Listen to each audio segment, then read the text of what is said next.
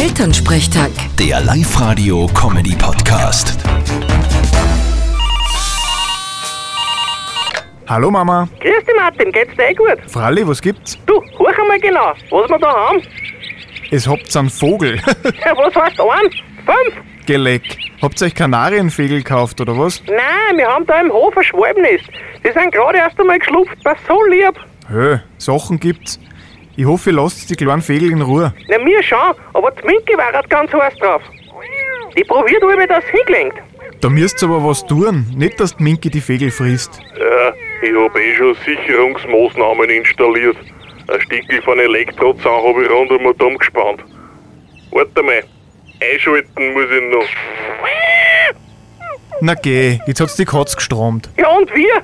Die klingt jetzt nimmer hin. Hat sie eh nix da. Okay, das rechte Vorderpfotel ist ein wenig gletschert, aber das wird schon wieder. Ma, ihr seid gemein. Vierte Mama. Ach, tu nicht so. Vierte Martin. Elternsprechtag. Der Live-Radio-Comedy-Podcast.